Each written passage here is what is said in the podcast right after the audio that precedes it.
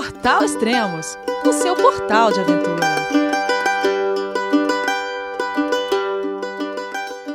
Bom dia, boa tarde, boa noite, bem-vindo a Extremos, o seu podcast de aventura. Esse é o nono podcast com o Thiago e a Flávia da cicloviagem Two for Trips. Antes de começar o podcast, pessoal, tenho uma notícia super importante. O Extremo está com uma super promoção de livros. Você pode comprar três livros que antes era no preço de 160 reais, que passou para 140 reais, 20 reais de desconto. Além de você ganhar é, dois marcadores de páginas magnéticos e além de adesivos do Extremos. Os livros são Tour Mont Blanc em busca de Emily, da minha autoria, Trek Everest da Alessandra Bibas e o livro Entre Abismos do Dr. Rafael Escanavaca. Esses três livros você vai comprar numa super promoção no Extremos, acessando lá o nosso site, extremos.com.br. Olá pessoal, obrigado por colaborar com o Extremos. Compre lá seu livro, se é para você ou para você dar de presente também. É agora no final de ano ou em qualquer momento né, do ano, é uma ótima dica. É isso aí. Então vamos conversar agora então com o Thiago e a Flávia. Olá pessoal, tudo bem? João, é você, meu filho? Alô, pai. Eu consegui. Eu tô no cume do Everest. Eu vi, meu filho. Te acompanhei o tempo todo pela sua página Spot. A família de produtos Spot utiliza tecnologia 100% via satélite para manter você sempre conectado em suas aventuras. Fale de qualquer lugar do mundo através do Spot Global Fone e utilize o Spot Gen 3 para estar sempre rastreado e conectado aos serviços de emergência. Desapareça quando quiser, seja encontrado quando precisar. Saiba mais em findmespot.com.br. Dobre jutro, dobre den, dobre večer. Dobrodošli v Extremos, vaša preklučenski portal. Dnes ste govorim se Elias Luiz, programni direktor. Zdravej, Elias, kak si? Caramba, essa foi longa, hein? É, a Nossa. gente falou a mesma coisa que você fala. Ah, é? Isso tem é buga? É. Ele falou, bom dia, boa tarde, boa noite, bem-vindo ao Extremo, seu portal de aventura. Hoje vamos falar com Elia Luiz, o diretor do programa. Como ah. vai, Elias? Tudo bem? Muito bom, fantástico, né? E vocês viram que o, o, o Israel Koifman até gostou da deixa e ele também está começando os podcasts dele se apresentando na língua local também. Que bacana. Que bacaninha. Ah, aproveita... Ah, é? Falou, falou com ele? É, a gente tá a gente está conversando praticamente quase todo dia agora. Ou ele manda mensagem, ou a gente manda, porque a gente está perto, né? Perto. Uhum. Relativamente. ele está na, na Ucrânia, mas a gente começou a conversar, ele estava lá em cima. Ele estava, não sei se era na Lituânia, estava antes estava na Rússia quando a gente começou a conversar. E aí ele queria tirar umas dúvidas também, porque a gente já está mais para frente, trocar uma ideia também de coisa uhum. de caminho. O inverno estava pegando para ele lá, estava sinistro, assim. Uhum. E aí ele de descer o mais rápido, ele tava com umas ideias do trem, umas ideias, acabou mudando. Acho que ele vai no pedal mesmo, vai descer aqui para os lados da Bulgária. Uhum. E é capaz de a gente se encontrar na Turquia. A gente está tentando se encontrar na Turquia. Pô, que show, que fantástico. Sabe, quem sabe. É. Muito então bacana. vai, então vai em grego, vai. Chacharece. Ah. Pô, esse aqui já deu um outro trabalho, pessoal.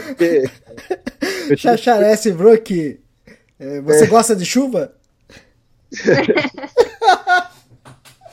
é, vocês gostam de chuva? Se a gente gosta de chuva? É isso. Não, Elia. A gente tá sofrendo aqui com a chuva. A gente vai falar sobre isso aí nesse podcast. É muito. Porque o frio seco, beleza. Mas o frio molhado é muito ruim principalmente para acampar. Nossa, roupa. Quando tem lama também, nossa. Horrível, horrível. Muito ruim. Cara, é... tem, hum. tem várias coisas difíceis, ruins lá na travessia que eu fiz no Canadá, mas, cara, um, um, dos piores momentos é aquele dia que você pega o dia inteiro chovendo. Você acorda chovendo, caminha o dia inteiro chovendo e vai acampar depois chovendo. Isso é, é terrível, cara. Você, vai, você para pra almoçar chovendo. É, vai gela a alma, né, cara? Você tenta caminhar mais rápido pro corpo esquentar, mas o corpo não, não, não esquenta, cara.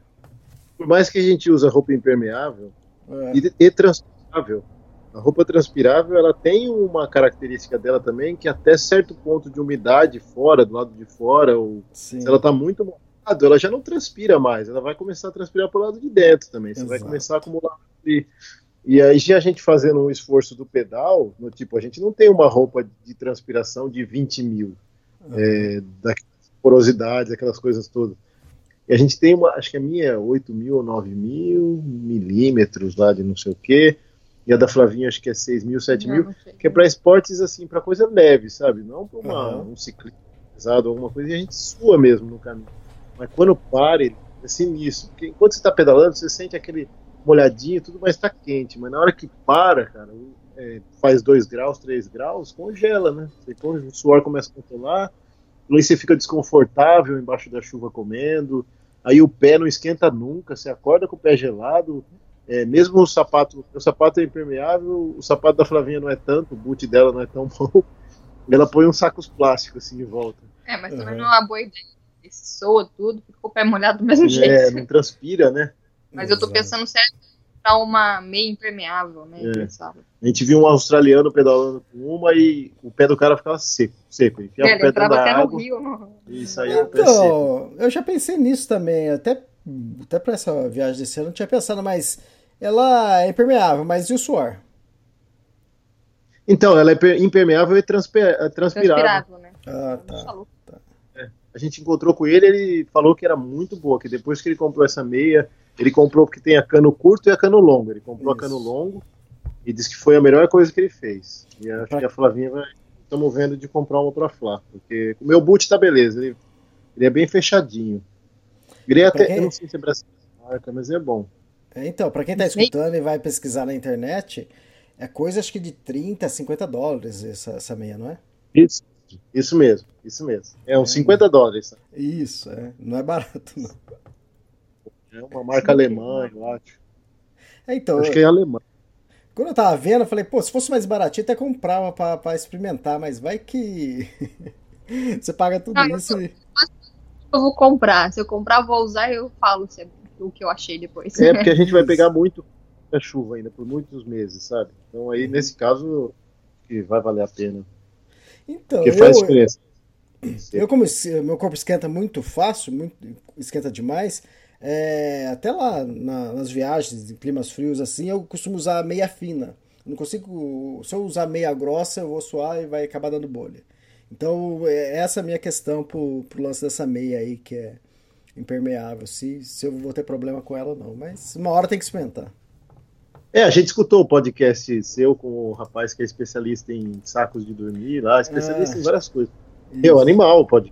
A gente até usou a garrafa d'água lá dentro do saco de dormir. ah, é? E aí, Só deu efeito? cantou o pé. Não, aquele podcast foi muito bom. O cara, o cara manja muito do negócio e ele falou várias coisas interessantes. A gente foi depois olhar no nosso saco de dormir para ver se tinha aquelas características, tudo. Ah, E bacana, ajudou, faz diferença mesmo. A gente tem, o nosso saco de dormir é um North Face hum, e o limite dele é, não, limite não, o conforto é menos 1, ah, o limite é menos 7 e o extremo é menos 25. Aham. Só que ele não é, como ele não é pluma de ganso, Hum, uhum, ele é, então você imagina, é, um- é super volumoso. exato. Então, se pegarem a foto da nossa bike e olhar a parte de trás, tem um saco, aquele sacolão são os, praticamente ele inteiro é os nossos dois sacos de dormir, que ele é muito volumoso. Faz uma diferença à noite pra gente dormir agora nesse frio. Mas é muito volume. Mas ele tem aquelas características que eu achei muito legal que o cara falou no podcast lá que você gravou com ele. Isso, é, Que quem é- tá escutando aí, tiver curioso, é o podcast 244, equipamentos número 2, sobre sacos dormir. Eu gravei com o Pedro Lax Amaral. Isso, muito legal esse podcast, muito legal. E assim, tem o- a cobertura para a cabeça, Ah, Tem tá, um- sim. o chin em volta do pescoço, ele fecha bem. Ele tem uma proteção do zíper para não sair o negócio pelo zíper também, o calor. Tem todas Ah. aquelas características. Só não é o pluma, né? Mas a gente Então. ficou meio assim. O pluma, E- porque ele falou que sofre o ganso para arrancar as plumas lá. Eu falei, nossa, melhor ser um sintético. É, ah, hoje em dia é tudo controlado isso aí, mas, mas tudo bem, é de cada um. Mas é o seguinte, se vocês usaram o, a garrafa térmica, que tava frio mesmo, hein? Então, a gente, o problema, sabe qual que é? O pé, Elias. A gente já entra É. com o pé gelado no Isso. saco de dormir, e aí o corpo fica quentinho, cara, mas o pé fica a noite inteira gelado aqui, e não fica úmido, não é que tá úmido o saco de dormir, não é que tá encostando na barraca no fundo, nada, mas não esquenta. Então, na verdade, o que a gente faz? Muitas vezes a gente esquenta a garrafa de água, põe lá no fundo do saco de Aham. dormir, a gente entra com aquele pé gelado do dia inteiro de pedalar na chuva, encosta ele na garrafinha e ele esquenta e dá um alívio, sabe? Porque mesmo a gente colocando meia térmica, meia tal, não esquenta, cara. E outra dica boa que deu foi a questão da roupa, né? Porque às vezes eu entrava com um monte de roupa no saco de dormir e parecia que não esquentava, né? Agora eu só entro também com a segunda pele e O funciona máximo bem, um fleece, é. E Ah, funcionou bem. Exatamente, essa foi uma dica que ele deu, né? É, que a gente não é calorento igual você, que a gente viu que você É, falou eu que você, você entra lá, fica Não, de- mas é. Cara, sabe, calor. sabe o que acontece, cara? O dia inteiro lá no Canadá e também na Suécia, o dia inteiro caminhando com. Eu uso tênis, né? Uma meia fina. O dia inteiro molhando o pé e o pé molhado de congelado o pé o dia inteiro. E de propósito, né? Na hora que tinha riacho, molhava o pé. Acontece, quando eu parava pra acampar, é, o que vocês até eu vi que vocês escreveram no roteiro, é, o suor começa a esfriar e você começa a sentir frio. E aí o que eu fazia? É. Eu, já, eu já jantava e já entrava pra dentro do saco dormir, já entrava pra barraca pro saco dormir.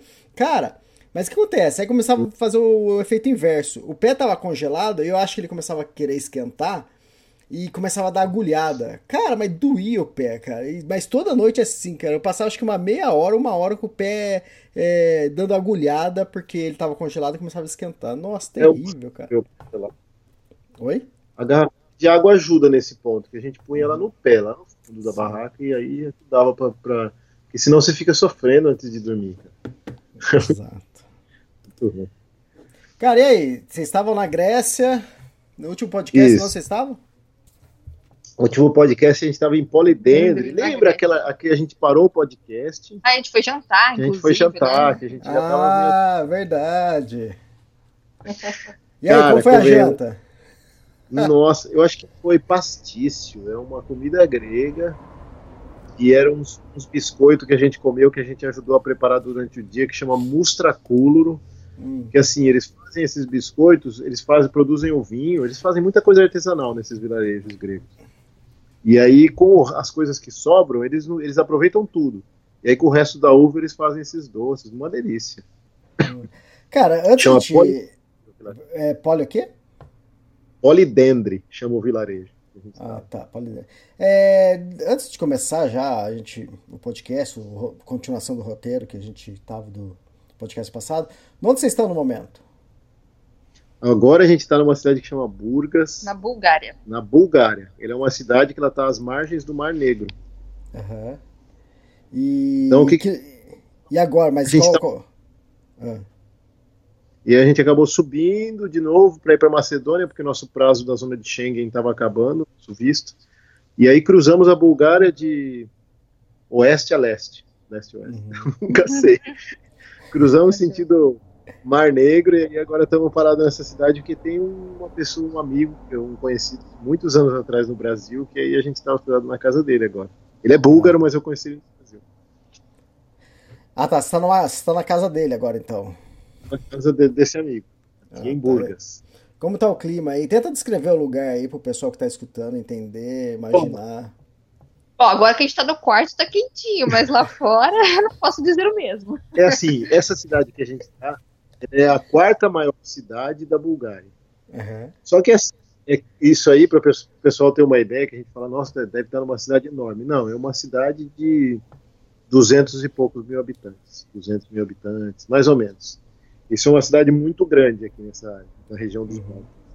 A maior cidade é Sofia, ou Sófia, que eles falam aqui. Depois vem Plovdiv, que a gente passou por lá. Depois vem Varna, que a gente não passou. E aí Burgas aqui. É uma cidade praiana. Então ela, tipo, ela fica de frente para o Mar Negro. Que ele tem esse nome, não é porque a areia é negra, nem porque É, a a gente água é pensou que negra. quando a gente entrou aqui, a praia tinha areia com preta, né? Hum. É isso não, ele falou que é pelo número de pessoas que morreram. Nem sei se é ser isso, mesmo, mas ele, foi o que eles falaram, que muita gente morreu nesses mares aqui. Hum. Então é um negro, tipo, um negócio assim, sinistro, Sinistro. tal, brigou, por esse sentido. E aí, agora, clima aqui é assim, vento, frio, fica a, a temperatura oscila entre 10 e 6 graus De dia. de dia e de noite cai para 3, 2, às vezes cai para Menos 0, um. menos 1, varia. Não tá nevando ainda. Aqui acho que ele tá, eles É estão neva nas prevendo, montanhas. é, neva nas Na montanhas, mas eles estão prevendo neve aqui nessa cidade para daqui a umas duas semanas ele diz que já começa as nevascas. Vamos sair daqui amanhã, né? já vai descendo o sul. né? Fantástico. Legal, então, e depois, depois da janta? Então, aí depois dessa cidade, que era, era um warm showers também, era uma família que a gente comeu pra caramba, nossa, bebemos muito, comemos muito. Aí depois a gente saiu e aí vamos, vamos acampar. Aí a gente andou um pouco e parou num lago. A gente, olhou, a gente olha as coisas pelo Google Maps e vê onde que tem um lago, onde que tem uma mata, onde que tem algum lugar que dá pra acampar. A gente perguntou pra ele se esse lago era legal, ele falou que era bem legal, chama Ilique, Ilique, Lago Ilique, com K. E aí a gente entrou lá, era uma área bem rural assim, mas o lago era bem tranquilo, bem vazio. Não tinha ninguém ainda. Era a gente- bonito. A gente estava fora de temporada, já era, já era outono, mas como lá é sul, aquela parte da Grécia ainda é meio sul aqui da Europa, ainda estava um clima bom, sol durante o dia, um friozinho pouco assim à noite. A noite caía para uns 15, 20, durante o dia chegava a 25 até, com solzinho. A gente até tomou banho nesse lago esse dia. Foi um camping selvagem que a gente fez. Então foi tranquilo. Nessa época ainda estava dando para tomar banho de lago, estava dando para aproveitar o dia. Eu era feliz e não sabia. né? Era feliz que eu não sabia. E aí a gente continuou, a gente estava fazendo muito camping selvagem na Grécia, então a gente continuou no esquema do camping selvagem. selvagem. Daí a gente foi para uma outra, um outro lugar, que é também numa região de praia, chama Microvivos. É uma cidadezinha bem pequenininha. Quando a gente chegou lá, a gente viu que tinha um camping, parece no lugar que a gente queria acampar, mas estava fechado. Por quê? Porque os campings agora, nessa época, ficam todos fechados fora de temporada. E aí a gente falou: ah, não dá para ficar no camping, vamos ficar na frente do camping. Tinha uma prainha na frente do camping. E a gente acampou bem na frente mesmo, numa prainha tranquila. Tudo isso daí tem no Instagram, galera que quiser ver, tem, a gente faz nessa ordem cronológica. Tem Tá, a foto da Você tá falando prainha, mas é, é lago, né? Não é mar. É, é, a uma não é era uma baía, baía, eu acho. É uma baía. Não, Não. o primeiro é o lago, Lick, Tá. que é um lago, que é água doce. Aí depois a gente acampou numa praia que chama Microvivos. Microvivos. Ah, tá. Ah, ok. Depois a gente foi para uma praia, a gente foi para o litoral de novo. Nessa praia, uma coisa engraçada é que a gente viu umas conchas muito gigantes. Eu nunca tinha visto concha desse tamanho. Imagina um mexilhão Uhum. do tamanho do braço. Nunca tinha visto. Caramba. Pena que a gente só a casca, porque se tivesse encontrado ele com, com molusco dentro, pô, ia ser um macarrão, um macarrão com frutos do mar. A noite foi tranquila, a gente dormiu, não apareceu ninguém, porque fora de Foi temporada. tranquila, só teve um terremoto a uma da manhã. O chão só começou a tremer. Não, cara, foi esquisito, eu não sei, eu não sei por que a gente acordou, acordou os dois ao mesmo tempo. Era 1h55 da manhã, eu olhei no relógio. E eu olhei pra falar assim, Flá, o chão parece que tá tremendo. E parou. Aí de repente começou. E não parou, ele ficou uns, uns Caramba. 10 a 15 segundos tremendo. E a gente nunca tinha passado por isso, né? Então eu não sabia direito como é que era essa nunca. sensação Aham. de longo, tremor longo, né? E é estranho, mas a gente tava no chão, dentro de uma barraca, então não tinha perigo nenhum, né? Sim. Só o perigo da árvore que tava do lado da barraca e Não, do mar mas- que tava na- do ladinho da barraca Mas também. Você uma- foto Só um tsunami e uma árvore caindo. um tsunami. Mas a árvore era pequenininha, Bia, você tá exagerando. Mas a gente ficou um pouco com medo de tsunami, porque a gente não sabia quanto tinha sido a força, depois que a gente viu que nesse lugar onde a gente estava, o terremoto tinha chegado a 5 na escala Richter, Caramba. mas parece que ele começou, o ponto dele chegou, foi entre 7 e 8 na escala Richter. Foi Aham. do outro lado da terremoto, e chegou, atravessou a Grécia toda e chegou desse lado. O epicentro dele foi do outro lado. né? Uhum. Então a gente ficou com medo, falou, putz, será que pode dar um tsunami? né? Porque a gente estava bem na beira. Mas era uma baía, eu nunca tinha ouvido falar de tsunami na Grécia. Eu falei, bom, eu fiquei acordado lá mais ou menos uma hora. Eu falei, ah, o tsunami nunca é na hora, né? Aí não aconteceu nada, não vi mudar nada, as ondas não ficaram mais agitadas, eu dormi. É, tava até num balancinho ali e já foi dormir. Já foi embalando, assim, já foi embalando. Humor negro.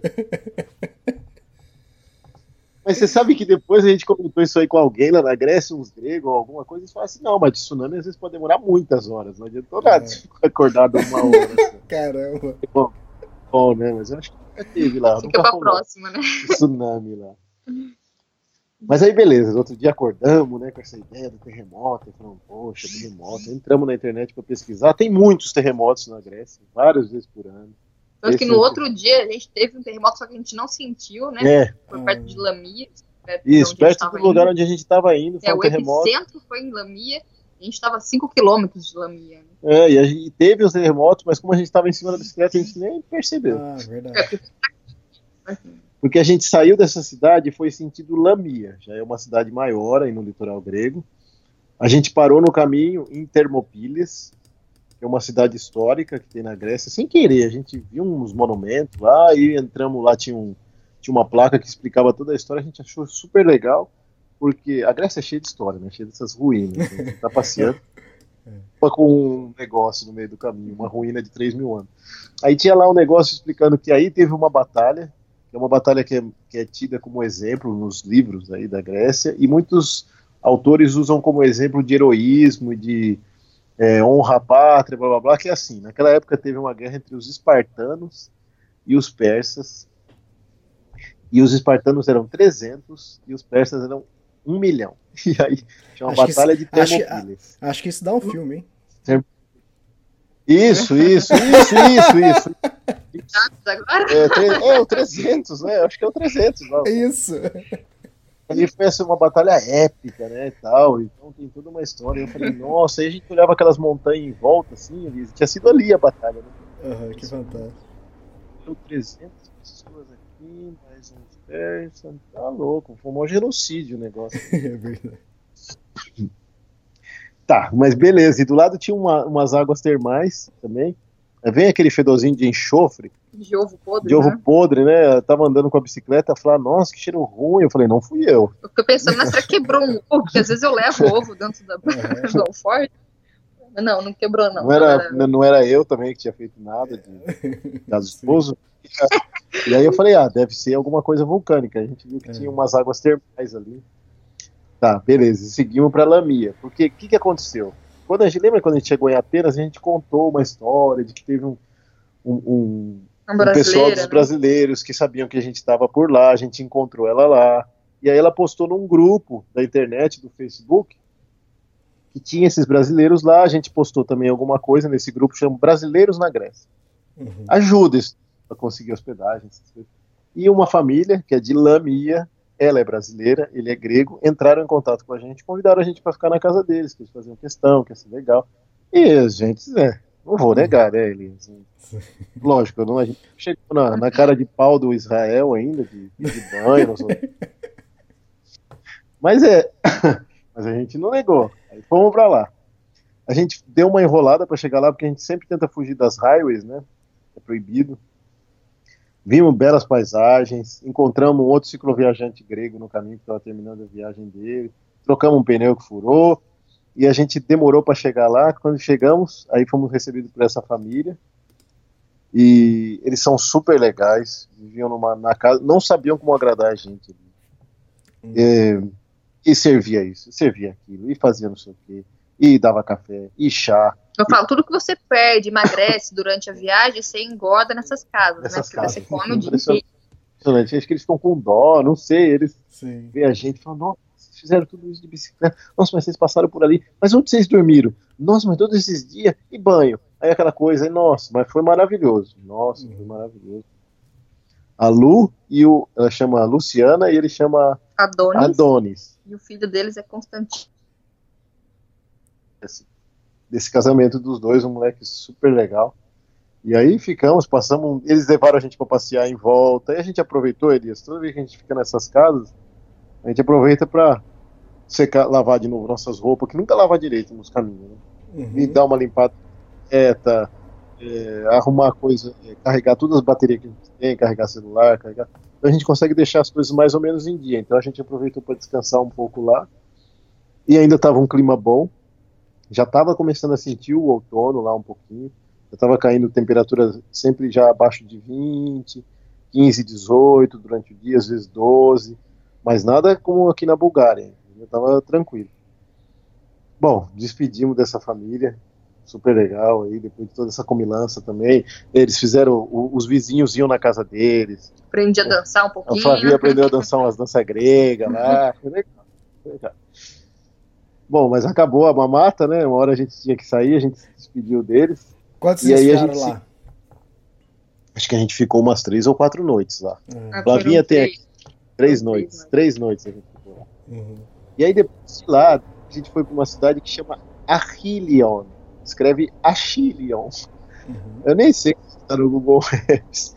É difícil, é uma outra cidade praiana. O que, que eu fiz? Eu entrei em contato com o Army Showers e aí ele não podia me receber, mas ele falou, cara, eu não posso te receber, mas eu vou dar um jeito, eu não tô lá, mas eu vou mandar uma mensagem para meus pais, eles estão lá na casa, e eles recebem você. Eu falei, ah, ótimo, né? Aí a gente foi, a gente também demorou para chegar, fugindo das highways, é, mas chegamos. Chegamos lá e aí quem recebeu foi o, o pai dele, que recebeu a gente. E ele já estava acostumado a receber outros cicloviajantes sem o filho estar tá em casa. Hum. E os pais assim, falavam nem nada, falavam um inglês bem assim básico, mas a gente conseguiu se comunicar muito bem. A casa é uma casa linda, assim, de beira para o mar. A cidade tinha uma paisagem muito bonita, uma cidade bem pequenininha. E aí fizeram aquelas comidaiadas grega. E eles conheciam muito da história da Grécia, eram muito orgulhosos, então falaram várias coisas da língua grega que a gente não sabia.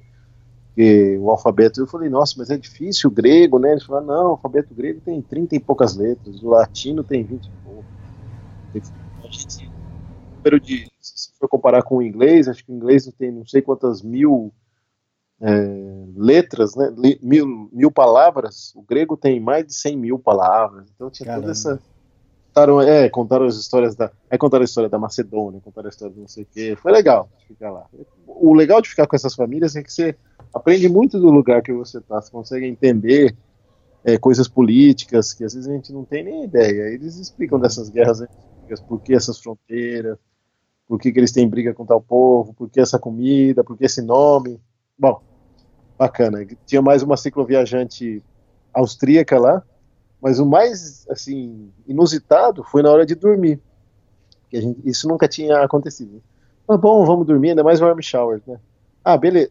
Tudo bem que o acho que foi o, o Israel que contou, não sei, de um de um warm showers que o warm showers convidou ele para falou, mas falou que, que, ele dormia pelado, uma coisa assim.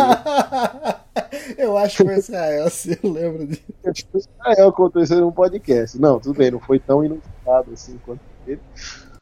Mas na hora de dormir, a gente dormiu todo mundo junto. Dormia a família toda no mesmo quarto. Então ah, dormia. Caramba. É, só o pai que ele dormiu na sala porque ele falou que ele roncava demais. Eu falei, não adiantou nada. O Thiago ronca do mesmo não, jeito. Mas não é assim. É, assim. Aí, mas a velha também roncava pra caramba, sabe? Roncava. e aí a, a, tinha uma outra moça da, da Áustria lá também, uma outra cicloviajante. Não, da Alemanha, uma outra cicloviajante. Iana, acho que ela chamava, ficou lá com a gente também essa noite. Então foi divertido, assim. Eu nunca tinha. Dormir junto com uma família toda num quarto é, é diferente, ainda mais são pessoas mais velhas que nunca teve muito contato. Uhum. Bom, mas foi bacana dia a gente se despediu deles, tinha uma escadaria que tivemos que levar a bicicleta para cima. E aí a gente foi sentido Larissa, que é uma outra cidade grande, grega, que tem nome de mulher. É tudo Lamia, Larissa. E aí a gente. Só que a gente não ia conseguir chegar, porque era longe.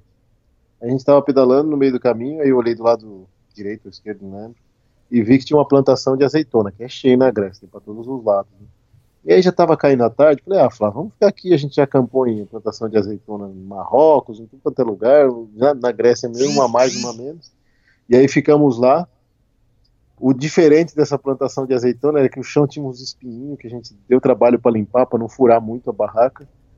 Isso é uma vantagem que a gente não tem mais problema agora, é o isolante. A gente, a gente usava muito isolante autoinflável, era ótimo com relação a conforto e até isolamento térmico. Hoje a gente usa um isolante egg crate, né? é o casca de ovo uhum. da Thermarest. Não é tão confortável, ele não tem um R tão alto, ou seja, não isola tanto assim o calor, acho que o R3 dele. Mas a gente também seguiu umas dicas que a gente pegou no podcast lá de sacos de dormir. Uhum. E agora a gente tem colocado umas roupas embaixo dele. As nossas roupas que a gente tá usando, a gente põe embaixo do isolante. Aí o que acontece? Além de ele ficar um pouco mais confortável, ele isola melhor o frio que vem do, do chão, né? Mas uma grande vantagem dele é que a gente não se preocupa mais em furar, porque é. depois que fura, os isolantes autoinfláveis, no momento que ele furou, se você não remendar o furo, às vezes você acorda de madrugada com ele murcho, sabe? Não dá pra você achar um furo 3 horas da manhã. E ele perde totalmente a funcionalidade, né? Não isola nada, não tem conforto zero, muito ruim. Então a gente ficou tranquilo apesar dos espinhos. E uma coisa diferente que aconteceu de manhã foi que a gente viu, parecia um ratinho, sabe? É, na verdade é um mussaranho, né? Um, é um ratinho bem pequenininho, assim. parecia uma azeitona, um ratinho tão pequeno que era, um mini mussaranho, né? É. E a gente não conhecia, né? E a gente achou que era um rato. A gente até tinha postado no, no Face ou no Insta como um rato. Aí tem uma galera que eles são biólogos, eles falaram, gente, ó, na só na boa, assim, sem, sem querer criticar nem nada, eles falaram, ó, como a gente é biólogo, fala mais alto do que a gente. Isso é um mussarão. Porque ele, na verdade, ele não é um, um roedor, né? Ele se alimenta, acho que, de pequenos insetos. Tem uma, uma explicação aí, diz que não, não é um. Ah, ratinho. mas ele era bonitinho, mas dava era... até pra levar pra gente. É, pra mim até. Mascote. Ele entrou dentro do buraquinho do capacete do Thiago. Eu falei, gente, ele é muito pequeno, dá pra levar no capacete aí, ó. Ele vai controlando a minha cabeça, igual do Ratatouille do filme. esse podcast é, é, tá, tá cinematográfico, esse podcast. Aí beleza, aí ficamos lá, acampamos, terminamos, expulsamos o aranho, limpamos nossas coisinhas, saímos, aí chegamos em Larissa. Nessa cidade a gente tinha um Warm Showers, um grego, que chama Thanasis. Atanásios. Atanásios. Thanasis ou Thanos, ele tem os apelidos, né? E ele era, mas ele era muito animado demais, Elias. Nossa, ele, ele queria ir pra balada entendia, cara, ele não entendia, porque assim, a gente ficou no, não era Army Showers em, em Larissa. Era eu coloquei errado aqui. É Couchsurfing. Ele era é. Couchsurfing. Então, uma diferença que a gente sente do, de hospedagem solidária entre Army Showers e Couchsurfing é que o Couchsurfing, ele não entende muito esse lado nosso do viajante.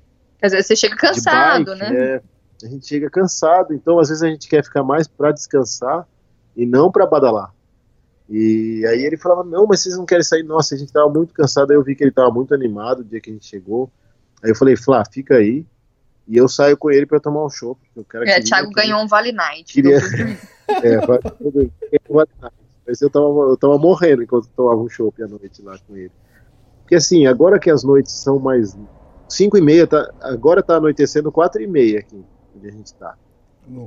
Mas quando a gente tava na, na Grécia, essa, essa época aí do, de Larissa, acho que estava anoitecendo umas seis e meia, sete horas. Então, quando dava oito horas, Elisa, a gente estava cansado, porque a gente estava acostumado a dormir cedo e acordar cedo. E aí já estava com muito sono. E aí no outro dia ele foi trabalhar, e aí à noite de novo, queria sair e tal, sair, sair, sair, tá bom. Aí saímos com ele, fomos num restaurante, tomamos cervejinha, tal, não sei o quê. Outra coisa, às vezes, que o, que o, pessoal não entende muito é que a gente, tá, legal, a gente pode ir num barzinho, mas a gente pode ir todo dia, porque a gente tem um orçamento, né? Sim. E a Grécia é euro, a Grécia é ela é mais barata do que o resto da Europa lá em cima, mas ela é mais cara que todos os Balcãs em volta. Então não dá pra gente ficar saindo sempre. É, e euro é euro, né? É, euro, né? A gente tava pagando. Mas beleza, aí chegou no outro dia, ele comentou de uma cidade que chama Meteora, que é uma cidade histórica que tem na Grécia, que é muito famosa. Muita gente vai pra Grécia e não vai para essa cidade, vai mais para Atenas, para as praias. Pra praia mas vai para o interior ou meio do continente onde tem essa, história, essa cidade. É uma cidade linda, Elias. Tem toda uma história. É uma cidade que tem mil e poucos anos, eu acho. E essa cidade é o seguinte: na época do domínio turco-otomano, os gregos são ortodoxos, né? cristãos ortodoxos. E eles não, eles precisavam de um lugar onde eles pudessem ficar tranquilos em relação ao domínio turco-otomano com a religião deles. Os, os, os, os, turcos eram islâmicos e os gregos cristãos, então às vezes tinha umas faíscas ali por causa de religião. E aí os caras aproveitaram que tem essas formações. É uma, imagina uma cidade que tem umas formações rochosas, é, mas gigantescas, do tamanho de prédios mesmo, enormes de grande. Ó, pra galera imaginar aí, imagina aqueles cupinzal que tem na fazenda, sabe aqueles cupinzal sim, grandão? Sim. uma cidade do Lego embaixo. É, seria essa proporção, mais ou menos. Tipo, você põe um Playmobil ali embaixo, é o tamanho da pessoa perto do cupinzal, assim, aqueles negócios, uma pedra gigantesca. O que, que acontece? Antigamente eles falaram que aquilo era mar, e a água desenhou aquelas pedras, depois que aquilo lá deixou de ser mar. Pô, mas isso aí, sei lá quantos milhões de anos atrás. E aí, quando, os, quando teve essa invasão otomana, os monges daquela época imaginaram, olharam aquilo lá e falaram: Meu, se eu colocar um meu monastério lá em cima, quero ver um turco chegar lá em cima para me pegar, né? Então foi aí que começou essa cidade, que nasceu os primeiros monastérios. Isso é 1400 e pouco. Acho. Ah, tem... nem... Para quem segue vocês no Instagram, tem essas fotos lá também.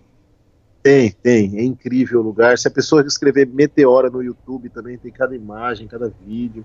É muito legal. Vale, valeu muito a pena a gente ter ido conhecer. Foi, Só foi que era, nove, era 100 quilômetros do lugar onde a gente estava. Tá, o de, nosso período. Para não dar a hum, notícia fala. pela metade, né? É True for Trips, a conta de vocês no Instagram. Ah, sim. Legal. E aí, pra gente chegar lá, Elias, era, pô, de bicicleta ia levar dois dias. Porque era uhum. uma, uma é, o nossa zona de Schengen estava acabando. Nosso período, nosso visto uhum. para o Schengen não tinha como a gente ir. A gente falou pro Greg, pô, a gente queria muito ir, mas não vai rolar de bike. Ele falou, não, pega o meu carro amanhã e vocês vão. Eu falei, cara, mas eu, eu não tenho carteira de motorista internacional. Ele falou, não, dá uma pesquisada. Aí eu pesquisei, com a carteira de motorista normal, você pode dirigir na Grécia. Ah. Tem, um, tem alguns que você pode usar a sua carteira de motorista normal do Brasil. Só que a minha já estava vencida é, já há um mês. Ele, cara, minha carteira tá vencida? Ele falou assim: não, não dá nada, pega o carro e vai. Não tem polícia, não tem nada. Pega a highway vai embora. Aí coloquei uma gasosa no carro, peguei a highway e em uma horinha a gente estava lá. E valeu muito a pena conhecer, vale muito a pena. Se alguém quiser ir para Grécia, e se alguém estiver fazendo percurso de bicicleta ou de busão, de qualquer coisa na Grécia, tiver a oportunidade de ir, é um lugar que é incrível, porque você tem essa coisa da natureza junto com as construções humanas lá, então forma, é bem bonito de ver. Fazer aquela, aí, per... fazer aquela pergunta hum? de ouvinte. É, mas o cara não ficou com medo de vocês roubar o carro? Não, cara. Não, você vê como as pessoas confiam, né? O cara nunca tinha visto na vida. Pô, vocês ah, largavam, vocês largavam, em vez de fazer cicloviagem, vocês iam fazer uma, um tour de carro pela, pela Europa. Bike aí, pegar esse carro e partir Macedônia, depois Bulgária. o cara não faz frente. Tá né? chegando o inverno, né? Aquecedor no carro, né? Tudo, a gente dorme no carro, monta um carro home aqui. Mas, e você sabe, Elias, uma coisa engraçada agora que você falou, ele, ele já tinha ido pro Brasil, ele era apaixonado pelo Brasil. Tinha uma bandeira do Brasil na casa dele. Ele tinha uma bandeira do Brasil na casa dele quando a gente entrou. Que legal. Ele, ele disse que ele não estava recebendo pessoas lá atualmente, porque ele estava trabalhando muito. Parece aquela história que a gente contou da, da Sérvia. Da Sérvia. Mas quando ele viu que era brasileiro, ele abriu uma exceção e recebeu a gente, porque ele tinha ido para o Nordeste, eu acho que ele tinha ido do Brasil, e ele tinha ficado louco. Ele foi para Salvador, foi para uns lugares, ele ficou louco, adorou, queria voltar, então ele queria queria ver a gente, queria ter uma companhia de brasileiros de novo. Então foi legal, foi legal conhecer essa meteora aí. E quando a gente estava lá, eu fiquei pensando. Aí a Flávia virou para mim e falou assim: Ah, mas os monges aqui em cima, nos, nos monastérios, né? Quando chegavam os, eu falei, e se chegavam os muçulmanos, o que, que eles faziam? Via que começava a escalar isso aqui para pegar eles lá em cima. Aí eu falei, será que eles não ficavam rezando, né? Porque teoricamente, se, for, se você for sentir, seguir as coisas você não matarás. Não matarás, entendeu? Os mandamentos. Né, ah, não, eu perguntei. Vixe. Era, jogava pedra lá de cima, olha dava tiro, era olha flecha. Não, os caras não queriam morrer, não. Os monges lá, lá era é. nessa hora, apertava que eles viam os turcos subindo. O não é. matarás. É, mas era, é bíblico né? também. É orar e vigiar, né? Não adianta só orar. Ah, é, é, vigiar, vigiar. Vigiar, é. Vigiar mesmo. É, vigiar com ação, né? Não. É, entendeu. entendeu. Bom, mas aí seguimos, antes de sair de Monteora, passamos num museu muito engraçado, engraçado, diferente que tem lá, que é o Museu do Cogumelo. Se você olhar no, no Insta, quem estiver olhando, vê que tem várias fotos de cogumelo. Eu adoro tirar foto de cogumelo. Eu adoro comer também.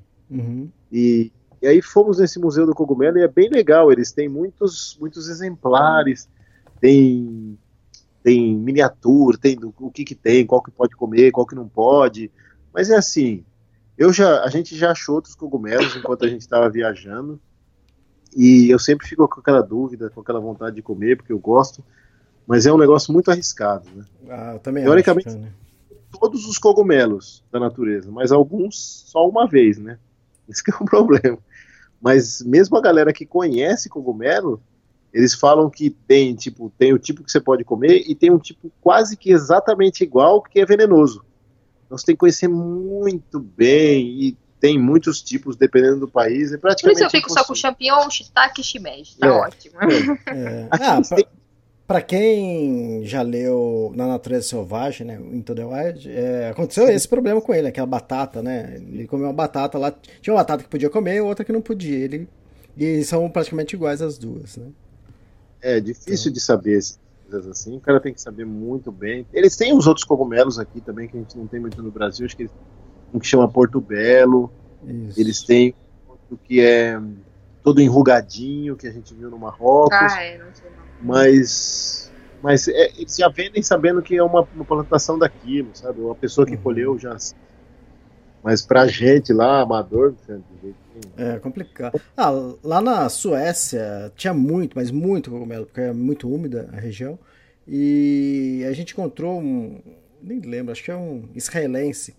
E ele tava colhendo, né? Aí chegou no final do dia, a gente parou lá pra acampar e ele tava com o saco dele cheio de cogumelo, tudo que é tipo, né? Aí ele tirou um manual, tipo uma bíblia de cogumelo, né? E tinha lá o desenho e explicando se era comestível ou não. Só que, cara, só que tem uns que são muito parecidos, cara, que o cara ficava olhando, mas será que é esse? Será que é esse? Será que é esse? O Ah, cara é corajoso. É, então. Nossa. E ele comeu, ele comeu, a, a, a menina tava comigo também comeu, eu acabei não comendo, me encarei. A Laura. Não. E essa foi a última vez que eles foram vistos. depois, eu continue, depois eu continuei a trilha sozinho. Será, né? Não sei, eles não acordaram, não saiu da barraca.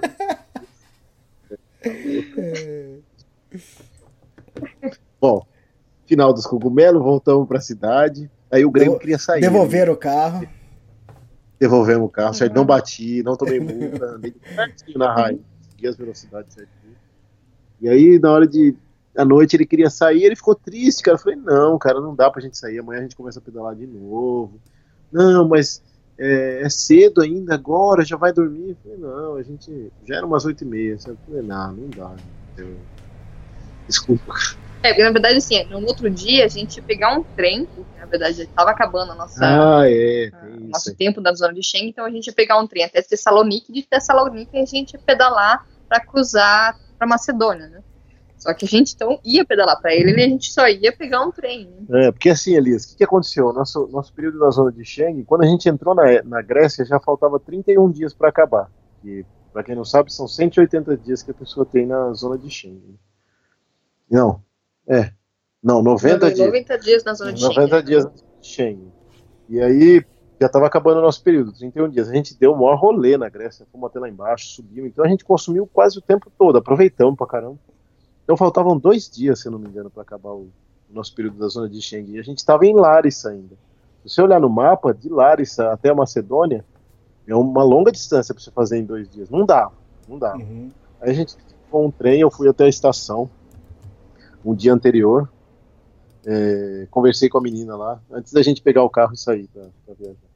E falei, olha, a gente vai ver, a gente quer ir para o lugar mais perto que esteja, que a gente consiga ir para Macedônia. Aí essa cidade, Tessalonique, que é a maior cidade, é a segunda maior cidade grega depois de Atenas. Lá em cima, já no norte da Grécia. Tessalônica, Tessalônica. Ou Salônica, tem vários nomes. Uhum. E aí ela, eu falei, pode ir bicicleta? Porque tem alguns trens que não levam. Ela falou, ó, os horários que pode ir bicicleta é esse, esse e esse. A gente pegou um horário, acho que era 8 da manhã. Eu falei, ó, mas é uma bicicleta grande, porque a gente foi a pé, né? Ela falou, não, não tem problema. Acho que eles não têm noção, Elias. Quando você chega com uma Matando, não foge, foge, não tudo, o pessoal já regala o olho, sabe? Fala, não vai entrar isso aí. Como o mineiro diz, é um trem. É um, É um trem, trem. é um trem pra você enfiar dentro do outro trem. Então, como a Flá falou, a gente teve que pegar esse trem no outro dia. Aí a gente acordou cedinho, despediu do grego e fomos. Fomos pedalando até a ferroviária. Era uns dois km e meio da casa dele. A gente, o trem saía às 8, a gente chegou umas 7 e meia, mais ou menos. Então tinha, tinha meia hora. Só que o trem não chegava, o trem não chegava, e a mulher falando. Falando grego. Parecia grego, não entendia nada. Aí não tinha pra quem direito, o pessoal também não falava inglês, a maioria falava grego. Aí encontrei um. Na verdade, cara... era meio desorganizado, porque no ticket estava escrito plataforma 3, então a gente foi esperando na é. plataforma 3. Só que não chegava trem nenhum, né? E dava horário e nada de trem. Só o trem de outro lado, a plataforma 1, na plataforma 2, mas nada na 3. E aí, quando tava quase dando o horário, assim, tipo, para 5 minutos para 8 horas, eu vi um monte de gente correndo para um outro trem que estava numa, numa, outra plataforma escondida, que acho que era a plataforma 4. É. Eu falei, Tiago, tá com um cara que é aquele lá, é aquele lá. Que é o lado que vai para Tessalônica, é o é. lado direito, é. né? Hum. Então o pessoal tá correndo, eu estou achando que aquele trem, porque não chegou nada até agora, já era para chegar. Hum. E a gente saiu correndo também, né? Foi no embalo, começou a correr, vamos correr também. E aí era realmente esse trem. Realmente né? esse trem. Faltava, já estava saindo o trem. Então a galera que vai pegar trem aqui para esses lados, Balcãs para baixo aqui, ó, não é igual o resto da Europa. Não é não é bem sinalizado, é, é uma correria, é uma movuca, tem que ficar esperto. Mas no final deu certo. É, e no final também a gente estava procurando um vagão que era para carga. É, que, na verdade, tinha o símbolozinho tinha, da né? bicicleta, mas não tinha um vagão. E aí ficava correndo. Entrava num vagão, não, não tinha espaço para bicicleta, porque não cabia. Aí ia no outro, aí ouvi um que tinha uma bicicleta. Falei, Thiago, é aqui. E a gente foi, enfiou a bicicleta, só que a gente colocou a bicicleta, tampou a passagem de, totalmente do vagão, né? Lugar no uhum. Instagram tem a foto, é. tá bem na passagem. Bem na passagem de um vagão pro outro. E aí já fechou a porta e o trem saiu. Eu falei, bom, deixa a bicicleta aqui mesmo. Aí já veio o cobrador, pediu os tickets, aí ficou olhando aquela bicicleta e já falou, não, vocês têm que tirar essa bicicleta daqui, porque eu não consigo passar. Passou uma vez, passou duas vezes emburrado, aí ele falou para tirar. Beleza, aí a gente tentou manobrar a bicicleta para pôr num outro canto. Nisso tinha dois velhos dentro do trem com as bicicletas deles. Não era cicloturista nem nada. São uns tiozinhos que estavam indo para algum lugar com os pais. E aí um falou assim, não, põe assim, encaixa assim. Aí o outro velho, que era mais rabugento, falou, não, não vai pôr a bicicleta aí não, que vai me atrapalhar. Aí eles começaram a brigar entre eles, os dois velhos, em grego. A gente não sabia se a gente punha a bicicleta ali, se a gente tirava, se a gente... Aí a gente largou no lugar onde estava. O que a gente fez? Vamos largar a bicicleta no lugar onde está. Os velhos brigaram lá dentro do trem. Um desceu numa estação, o outro desceu na outra. Depois que os dois velhos desceram, a gente foi e pôs a bicicleta onde o, o cara do bilhete falou. E aí a gente conseguiu sentar e esperar o trem. Deu uma hora e dez, mais ou menos, de viagem. Os velhos desceram depois de uns 20 e poucos minutos, os outros 40 minutos foram tranquilos. Quando estava chegando em Salonique, é uma cidade muito grande. E tinha uma galera meio diferente no trem, olhando demais a bicicleta. Uhum. É, posso, pode ser até um receio nosso por estar no Brasil. A gente tem esse receio, né? De roubo, Sim. de essas malandragens, essas coisas. É, aqui na, na Grécia tem, eles têm um problema, a gente não teve esse problema, mas eles falam, é o que eles falam, né? E a gente acaba escutando um pouco o local, porque tem que escutar, né? Não tem jeito, no sul do país tem muito cigano, e que isso é um problema não só na Grécia, em todos os países do Balcão. E que eles podem ser um problema, eles cometem furto, eles são malandros, tem que tomar cuidado, tal, não sei o quê. E esse pessoal tinha bem um, um, um, jeito, você viu que eles não eram gregos, mas eles estavam lá. Aí eu falei, não, vamos descer uma estação antes, é uma estação pequenininha. E a gente segue daqui, não precisa ir até Tessalonique mesmo, porque depois que a gente descer numa cidade grande, precisa sair do vagão, um monte de gente, e, e cruzar uma cidade grande com a bicicleta é complicado. A gente desceu uma cidade antes. Que até foi melhor, que era mais perto da estrada. Pra, é, era um... pra, pra, pra fronteira, que assim né? a gente foi por uma estradinha pequenininha, chamava Sindos, a estação. Logo antes de Salonique, a gente desceu nessa estação e aí pegamos e falei, Flá, agora a gente tem que ir numa pernada só. A gente chegou, eram umas 10 horas da manhã mais ou menos, e a gente tinha 70 quilômetros para fazer, até a fronteira. E foi isso que a gente fez. Fomos por estradas pequenas, Vamos subindo, subindo, subindo, sentido Macedônia. Quem olhar aí no mapa vai ver Macedônia. E aí, é isso que o Google fala, é. né? Porque isso deu um problema pra gente, porque a gente escreveu até no blog, no Face, né? Yeah. A gente estava entrando na Macedônia, mas os gregos não aceitam a Macedônia como Macedônia. Eles não aceitam o nome. É, eles falam que é isso, né? que a Macedônia faz parte da, da Grécia, não da. É, isso era uma coisa que é um detalhe aí antes da gente sair da Grécia e já entrar em outros países que quando a gente estava na Grécia, muitas vezes eles perguntavam: ah, para onde vocês vão depois? Aí a gente falava: para Macedônia. Não, mas a Macedônia é sempre assim. Não, mas a Macedônia é aqui na Grécia. não, é ali em cima. Eles falaram, não, vocês vão para Escópia. Escópia é a capital da Macedônia, o país, República da Macedônia, ou FIROM, que nem chamam, que é Former Yugoslavian eh, Republic of Macedonia. Que é... Mas é, é reconhecido mundialmente com esse nome, no, no Atlas está esse nome, no Isso. Google Maps está esse nome, mas os gregos não aceitam. A gente até postou uma foto, né, que estava na placa, na entrada da República de Macedônia. É. No Instagram até não tem comentários, mas no Facebook os gregos comentaram, comentaram. um monte, falando, não, não é Macedônia, é um desrespeito, é uma falta de respeito pra gente, isso, aquilo. Hum. Mas é o que a gente coloca que o Google Maps está é. falando, que né, até a própria placa da borda, da fronteira fala, República da Macedônia. É, eu tinha colocado, eu não sei se exatamente foi essa postagem ou se foi alguma anterior que a gente falou da Macedônia. E aí o cara falou, não, é, vocês, a, Macedônia é, é, grega, esse, esse aí não é Macedônia, esse é Skopje. Eu falei, não, eu sei. Quando a gente estava, eu respondi, né, educadamente, falei, não, quando estava na Grécia, é, realmente a gente costumava chamar de Skopje, porque é assim chamado pelos gregos, mas o resto do mundo, todos os atlas, o Google Maps chamam de Macedônia. A gente tem os seguidores para eles saberem onde a gente está, a gente tem que pôr que a gente vai para Macedônia, que a gente está na Macedônia. Aí o cara falou que era um desrespeito com o país que recebeu ele, que a gente não bem, que não sei o que, mostrou, pôs um monte de mapas gregos, onde, onde falava Skopje e Macedônia na Grécia.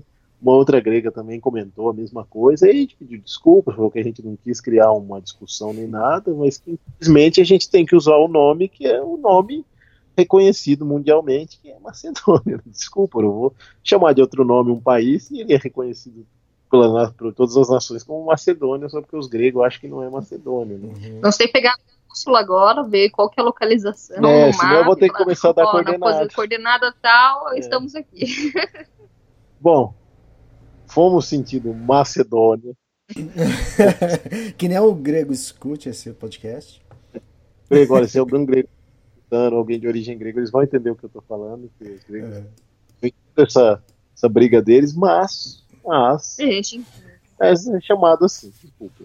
E aí a gente entrou na Macedônia, cruzamos a fronteira, e aí, quando a gente foi cruzar a fronteira, a gente estava com medo mesmo do negócio do Schengen, Elias. O que, que pode acontecer? Você pode ser multado, ou você pode ter sofrer uma penalidade de não entrar na região do Schengen por cinco anos, por três anos. Para nós seria um problema três anos ficar fora? Não, porque nossa viagem agora só vai para frente, não entra mais no Schengen, mas pode dar problema nos outros países. Você já vai entrar. O cara pode falar, pô, você já ficou a mais naquele outro país, sabe? E pode ter essa multa, que pode não ser uma multa barata, muitas vezes pode ter multa de 300 euros, que para nós não quebra as pernas, entendeu? Então, por pessoa, nós somos dois, então seriam 600 euros. Falei, não, não vamos correr o risco. A gente pega o trem e dá uma roubada, que nem o pessoal fala. E e pega aí esse trecho, mas eu não vou ficar mais aqui e cometer um. Sim, não deixa de ser uma irregularidade, botar irregular no país, botar ilegal, né? E aí cruzamos a fronteira, o grego checou nosso passaporte, ele falou, ah, então ficaram. Ele checou, ele falou, ah, então vocês ficaram mais 30 dias aqui na Grécia, né? Não sei o quê. Eles estavam vendo mesmo se a gente não tinha ficado a mais na zona de Schengen. Eles checam mesmo. E hoje em dia é tudo informatizado. Então o cara passa ali no computador, no scanner, ele uhum. sabe exatamente o que isso. Pode ser que dê sorte. É, eu acredito que talvez os oficiais possam ter uma liberdade de fazer o que quiser com você, mas não sei até que ponto. Porque hoje em dia é tudo informatizado, às vezes o computador nem dá essa possibilidade pro cara.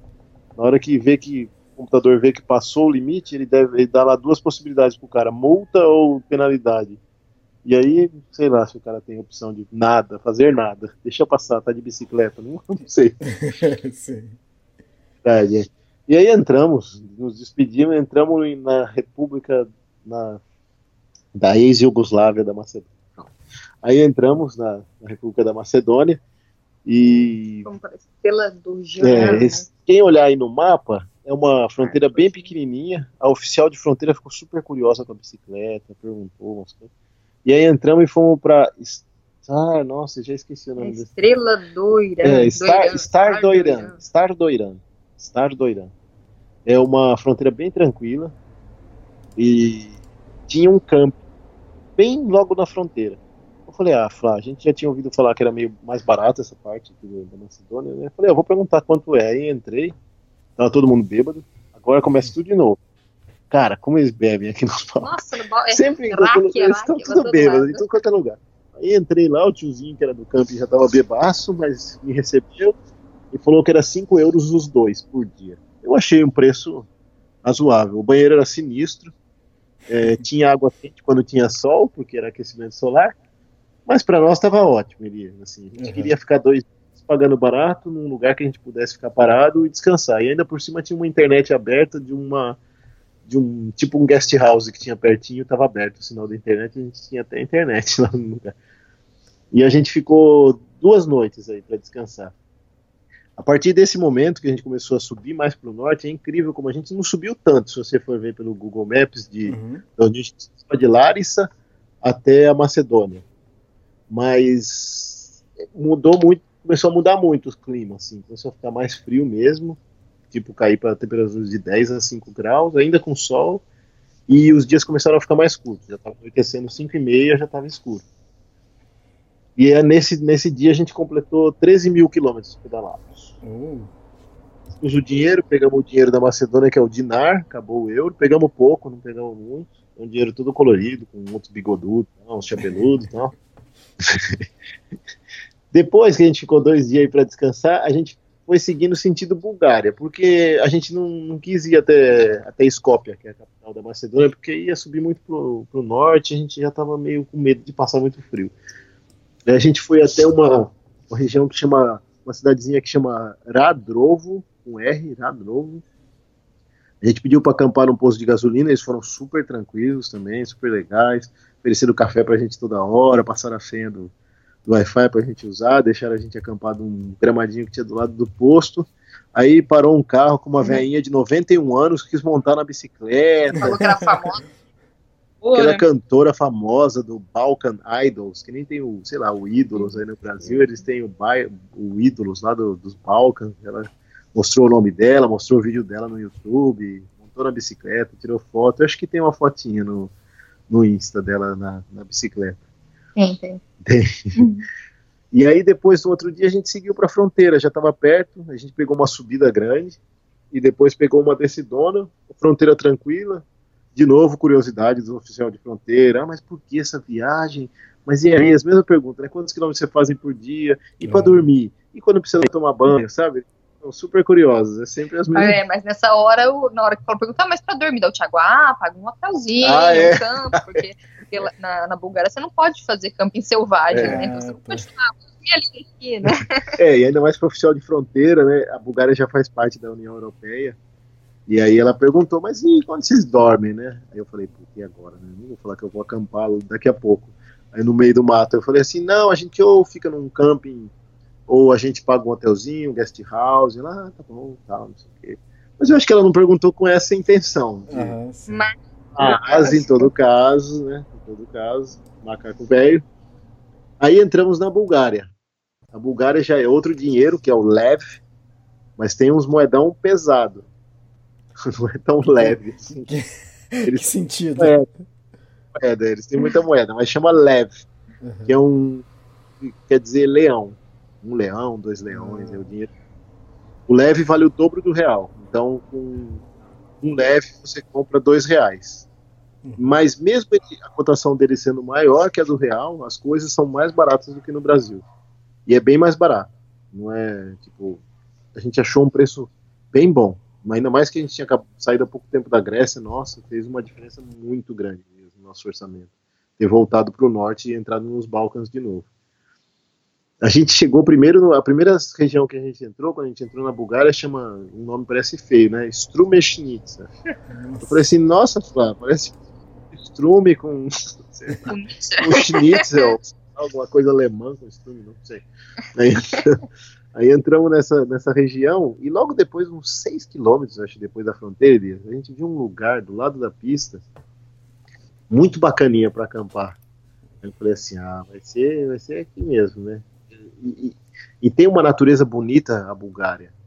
Ela tava com o outono agora e tava com aquelas flores, com aquelas cores que tá caindo, sabe?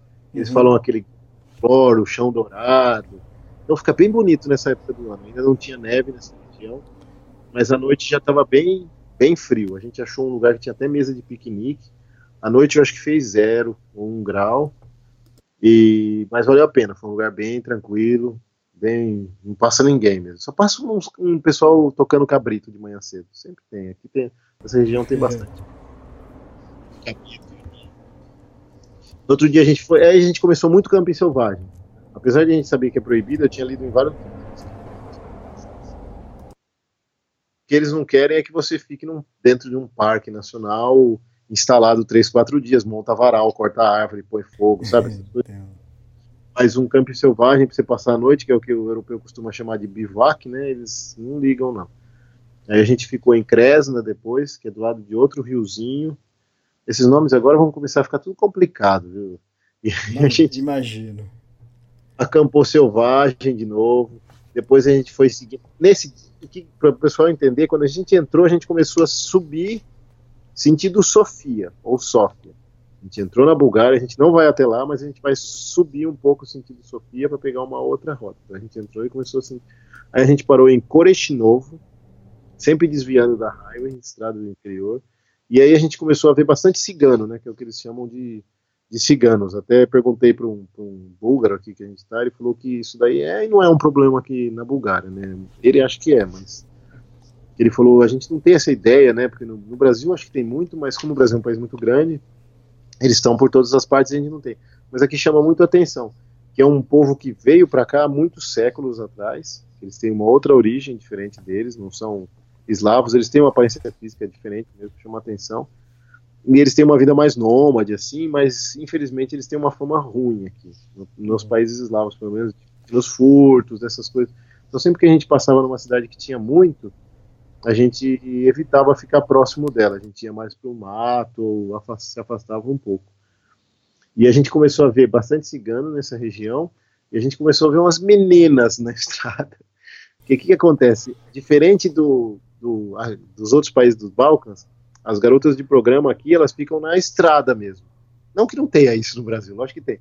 Mas é engraçado porque você tem umas cidades maiores, e aí logo antes da cidade maior você tem as meninas ali tudo na estrada esperando tal, não sei o quê. Então a gente, isso aí foi uma coisa que chamou a atenção, que a gente não estava vendo antes, nem na Grécia, nem na Albânia, e agora começamos a ver, né? A gente fez um camping selvagem esse dia, ao lado de um riozinho perto das meninas. Então o que que acontece? A gente passou nessas meninas e aí tinha a entradinha do lugar que eu tinha visto no Google Maps que tinha um rio. E a gente foi à noite. Bom, o máximo que pode acontecer aqui é aparecer uma dessas meninas aqui à noite. Né? e não é que apareceu, Elias? Nós estávamos lá à noite, é. acampando. Aí estamos lá terminando de montar a barraca, assim, já, tava, já era 5 e meia, já estava ficando escuro. 6 horas ficou escuro.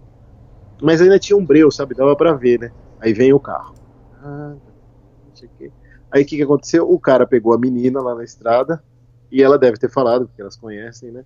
E falou: Ó, oh, vamos para um lugar ali, é um lugar tranquilo, tranquilo perto do riozinho ali, né? Pra, sei lá, pra, pra gente conversar melhor. Aí eu saí da barra e falei: aqui já está ocupada, bem. Situação. Ele foi olhando e falando assim, pô, pegou que, meu ponto. Quem é essa menina aí? Pegou meu ponto, chegou antes de mim, cara. Então aí eles chegaram lá, deram uma olhada assim, viram que a gente estava lá acampando, aí o cara pegou o carro e, e foi para outro lugar. Já estava ocupado aquele local. Bom, dessa, dessa cidade de Coreche Novo aí, a gente foi para uma. começou a subir as montanhas, aí a gente começou esse sentido, é, quem olhar aí no mapa, Burgas mesmo. Sentido Mar Negro. A gente começou a não subir mais para o norte e começamos a ir sentido Mar Negro. Aí a gente foi começou a, a, região montanhosa. A Bulgária tem duas regiões, três regiões, vai, se a gente puder dividir. Tem o norte e o sul, que são bem diferentes. A região norte ela é mais pobre. A região sul, onde a gente está, ela tem um desenvolvimento e infraestrutura melhor por conta do turismo, somente turismo ecológico. Muito europeu vai para lá na temporada. E ela tem uma divisão entre leste e oeste também, que uma parte, a parte mais próxima do, do Mar Negro, ela é mais plana, e a parte mais próxima da Macedônia é mais montanhosa. Então a gente estava na parte mais montanhosa, e a gente ia para o plano. Então, a gente estava subindo ainda, bastante montanha, e aí chegamos a uma cidade que chama Sapareva Bânia, que é uma cidade de banhas, por isso que ela tem esse nome, hum. Bânia. Cidade turística de montanha, tem água termal, tudo. E aí eu falei, não, vamos ficar num camping aqui, Flá, porque vai ser difícil arrumar um lugar para acampar livre, mesmo quando, acamp... quando agora que está esfriando, ele está ficando cada vez mais difícil acampar livre. Não pelo não pelos lugares, mas o clima tá, putz, é, é difícil, cara. É difícil. E aí você vai ver, o, eu quero ver quando o, o Luizra gravar o próximo podcast com você, a choramingação que vai ser dele. Ele tá sofrendo. Ele, tá mandou sofrendo. Uma foto, ele mandou uma foto pra mim, Elias. Eu quero que seja essa foto, a capa do podcast, porque eu peguei menos 8 graus nesse dia e representa muito o que eu, o que eu passei é. aqui. Ele tá sofrendo. E os acampamentos selvagens também molhado, tá, tá duro, tá duro. E para nós também começou a pegar, lógico, a gente não chegou a pegar menos 8, a gente pegou menos 3, mas mesmo assim, com chuva e neve, é horrível, horrível. Aí beleza, aí fomos para esse, aí fomos pra esse camping. Falamos, vamos ver quanto que é um camping. Um camping lá, um camping bom. Era um camping legal, tinha banheiro, tinha. Putz, era um camping com infraestrutura, tinha um lugar para você comer à noite, que era quentinho e tal. Saía 15 leves por pessoa. Isso aí sai mais. 15 leves os dois. Ou seja, saía 30 reais para acampar. Uhum. Não achei tão. É um, é mais barato que muito camping no Brasil, tinha uma infraestrutura legal. A gente ficou três noites aí para descansar, para colocar nossas coisas em dia. E aí a gente começou a pegar frio mesmo à noite, que a barraca acordava totalmente congelada de manhã. Era até engraçado, que você ia abrir a portinha da barraca, ela tava dura. Tava, uhum. acho que o, a, o, o, nosso suor transpirou e depois congelou dentro da barraca, e aí ficou uma porta dura, né? Você abria, parecia de madeira. E aí a gente começou a pegar, começou mesmo temperatura negativa, começou sempre a pegar zero à noite, um, mas a gente estava acampando num lugar que ainda tinha infraestrutura. É totalmente diferente você tomar um banho quente, tomar um cafezinho quente, comer bem e entrar no saco de dormir para dormir, ou você chegar molhado num lugar de campo selvagem, não conseguir se esquentar suficientemente bem, comer daquele jeito e entrar, nossa. Até porque a alimentação faz diferença, né? É, no, no a gente viu no podcast do também fala isso. Isso aí, isso aí. Toda a diferença no podcast. E aí foi nesse dia que a gente começou a pegar muita temperatura negativa, que a barraca acordava congelada, que a gente fez o negócio da garrafa de água quente no pé, lá na barraca. E fez toda a ah, diferença. Tá, a gente conseguia deixar o pé quentinho antes de dormir. E teve até uma noite que foi mais nublada, que a gente nem fez isso daí, porque tava bom. Tava tranquilo para dormir. Senão a gente também fica com calor dentro do saco. A Flavinha nem tanto, mas é. eu sou mais calorento, eu fico Sim. com calor dentro do saco de dormir. Bom, beleza. Aí daí a gente seguiu e fomos para Borovetes, que é uma cidade que vai estar logo aí pertinho, também é uma cidade, mas a gente andou menos porque era só subida. A gente foi a 1.500, 1.800 E aí era Borovetes, essa cidade, também é uma cidade turística para esqui, também é alta região montanhosa. E nesse dia a gente estava subindo, estava cansado, olhei do lado da pista, tinha uma área de piquenique, tinha uma plaquinha, fui ver o que estava escrito na plaquinha, pff, escrito em búlgaro, né? Hum, aí tinha, pus o, o Google Translator, eu tinha feito o download para offline, do idioma português, inglês e búlgaro, né? Aí eu escrevi o que estava escrito na plaquinha, e aí eu vi escrito mantenha limpo, e não tipo proibido acampar. Falei, ah, ah, entendi. Então não tinha problema acampar ali, vai, não é que estava escrito. Se está escrito, sabe que não pode, mas se tá escrito proibido acampar, aí pô, é demais de cara de pau. Né? Aí a gente ficou lá, passando uma noite, foi uma noite bem fria, mas não teve chuva pelo menos. Acordamos no outro dia e foi uma decidona. A gente já estava no alto, começou a descer para a região aí mais litorânea, porque começamos a chegar para a região de, de Plovdiv e depois Burgas. A gente quer ir, que é o Mar Negro. Aí começamos a descer, uma descida de 30 quilômetros, que a gente parou algumas vezes, oh, porque congelava mão, sabe, o rosto, o nariz, muito gelado. Era gelado. Era muito gelado as descidas, porque estava meio garoando esse dia, estávamos na montanha lá em cima, já tínhamos suado um pouquinho para terminar de subir, então o suor congelou na descida. Mas beleza. E aí no final da tarde a gente achou um lugar bacaninha para acampar que chama Zvanichevo. e, e foi um final de tarde com sol. E aí foi bom, porque aí a gente conseguiu secar nossas coisas, a barraca não ficou criadona, assim, foi bom para dormir. E no outro dia a gente chegou em Plovdiv. Plovdiv é a segunda maior cidade da Bulgária. Ela só perde para a capital, para Sofia. E ela é uma cidade milenar. Ela é uma cidade que, se eu não me engano, tem acho que 3 mil anos já de existência ah, total. E ela é uma cidade que tem muita história, né? Então eu falei, ah, Flá, a gente fica aqui nessa cidade, vamos procurar. Eu procurei pelo Booking. Procurei pelo Booking, porque eu tentei Couchsurfing, tentei Warm Showers, Elias. Os que responderam falaram que não podiam, ou não estavam lá, ou estavam viajando. E aí eu falei, não, vou reservar um quartinho, porque a cidade vale a pena conhecer. Né? Uhum. E a gente ficou três, três noites nessa cidade. Ficamos num, num bed and breakfast, que era só bed praticamente, não tinha, não tinha breakfast. E quarto, o banheiro era compartilhado, mas era limpinho, era numa, num, bem próximo do centro, e a gente pagou 28 leves o quarto. Ou seja, deu 56 reais o quarto. Então, tá bom. bom Preço bom. Um hotelzinho era tranquilo, não tinha perigo, não tinha nada. E aí a gente conheceu várias coisas turísticas que tem na cidade. São principalmente ruínas, museu. Um teatro romano. É, tem um teatro romano, que eu, se não me engano, é um dos mais conservados que tem no mundo, fica nessa, nessa cidade, Plovdiv. E aí começou a aumentar o frio e a chuva mesmo. O outono, o outono búlgaro, porque antes a gente estava num outono que eles aqui na Bulgária chamam de é, verão cigano. O negócio é assim. É, eles chamam de verão cigano, que é assim, é calor durante o dia, mas à noite faz bastante frio. E aí a gente entrou no outono mesmo deles, que é frio, frio. Frio e chuva. Frio e neve. E aí eu falei, nossa, nós vamos sair daqui, estamos no quartinho quentinho, a hora que a gente sair vai começar a sofrência. E aí começou a sofrência mesmo. No primeiro dia que a gente saiu de Plovdiv, sentido sempre Mar Negro, a gente parou num, num lugar perto de uma cidade que chama Svoboda, e já saímos com chuva, saímos com frio, o frio é 2 graus. E com chuva e vento, a temperatura parece que é menos, né? Parece que você está mais frio ainda. Verdade. Ainda o pneu do caminho. Oh, aí eu olhei para chutar. E aí você não consegue, porque a gente usa uma luva grandona. Parece do Mickey Mouse. você fica com aquela mão de Mickey Mouse, sabe? E não resolve nada aquela mão, cara. Você não consegue fazer nada com aqueles dedos gordos. Você não consegue pegar um negócio. aí, é, até para fazer xixi é complicado. Aí, Aí eu falei assim, não, tem que tirar a luva. Literalmente pegar no negócio. Eu né? consigo pegar no negócio. aí, aí pra trocar o pneu, eu falei, nossa, aí tiramos a luva e congela o dedo, sabe? Enquanto você tá fazendo as coisas. Tudo. Mas beleza, aí achamos um lugar que tinha uma área verde. É, não tava tão verde assim. É, né? porque já é outono, mas o pinheiro, ele não fica seco e nem sem folha, ele fica com as folhinhas.